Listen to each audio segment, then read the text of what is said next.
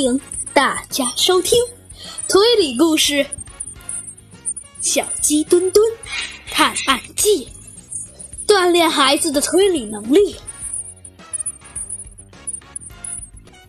让孩子拥有一颗充满正义感的心。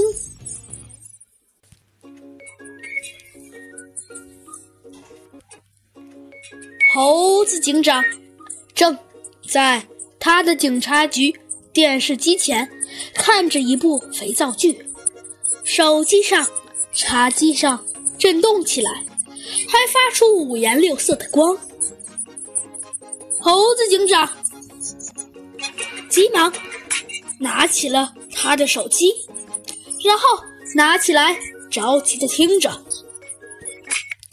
嘿嘿，猴子警长，我我我我我我我我我我的名字叫做呃刘毅，呃呃不是不是不是，呃呃呃你可别误会了，我我我我可不是什么呃大大作家什么的，呃我我我我只是一个呃收藏的爱好者，呃上次呃呃呃上次呃。你忘了？呃，上次我们一起调查案子，呃，我还帮呃你的那个助理小飞机，呃呃呃提供了一些线索，呃，对不对呀？电话里的声音瞬间和蔼了起来。哦，对对对，上次还没感谢你呢，怎么想起来给我打电话了？只见电话那边。没有直接回答猴子警长的问题，而是又说道：“哎，对了，那只小飞机现在在不在呀？我想跟他说几句。”呃，你先别说这个了，你不是来这里是说你要破案吗？你先说说案件的经过吧。啊啊啊！哦，对对对，啊，忘说正点，嘿嘿嘿，哎。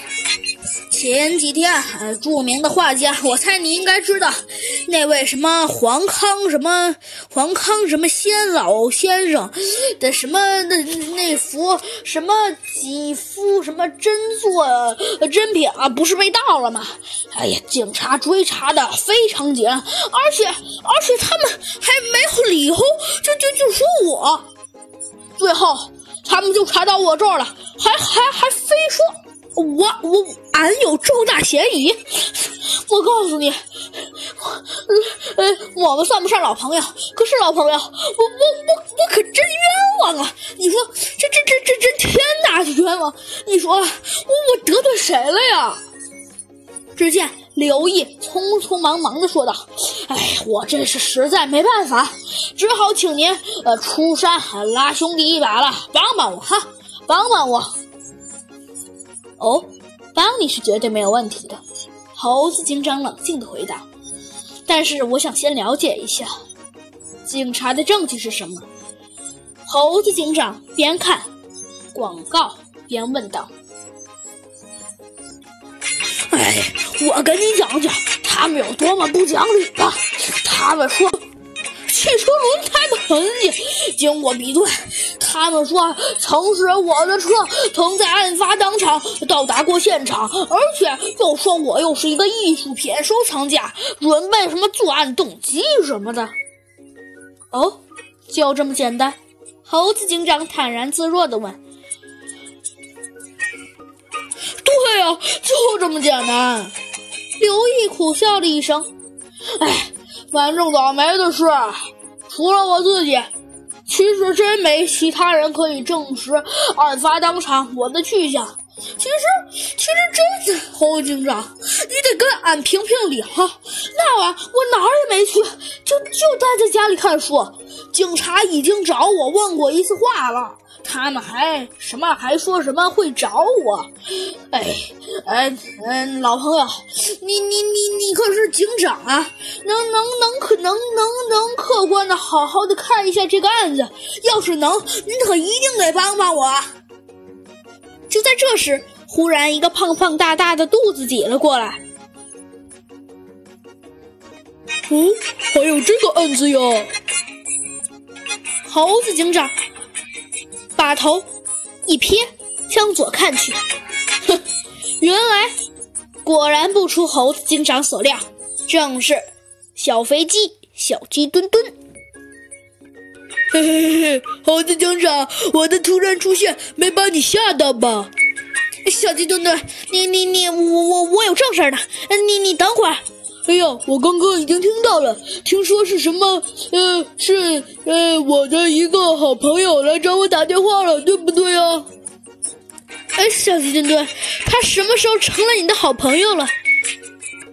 哎，不要管了，猴子警长，你快说吧，你接着说。嗯嗯，好的，嗯嗯嗯，好，小鸡墩墩，那你先别说话啊。说着，小鸡墩墩又把话题转移到了电话里的那个人身上。嗯。你先别着急，明天我去其他的警察局问问情况吧。反正这件案子也不在我们警察局发生，我也不能没有理由就抓人吧。猴子警长安慰了刘毅几句，便挂断了电话。第二天，猴子警长和小鸡墩墩来到了分局刑警队。像莫西老头一问就是询问案情，其实他们也能算得上有点交情，因为猴子警长以前也来过这家警察局。哎呀，猴子警长，我听说啊，我听说你是为了那个刘烨那个家伙不讲理的来的是吗？您还真是知识渊博啊！您怎么知道的？没错，我确实是来这转转。嗯，我听说现场有刘毅汽车的呃轮胎痕迹，是吗？可是我想问你一个非常简单的问题：全市那么多车，您怎么能确定那一定就是刘毅的车呢？猴子警长开门见山，他。知道自己应该不会介意他的这个动作，于是他便领着小鸡墩墩分别坐到了两把黑椅子上。哎呀，你不知道吗？现场有证人呢。要是没证人，我跟你说这个干什么？只见老莫给猴子警长。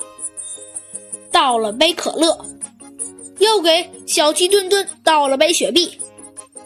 猴子警长摆摆手，示意老莫把可乐拿回去。老莫倒也不介意，还又是把可乐推近了点儿，离着猴子警长更近了。猴子警长也没介意。就在这时，忽然一阵声音传了进来：“哦！”当场有证人，那就让我兔子警长来看看吧。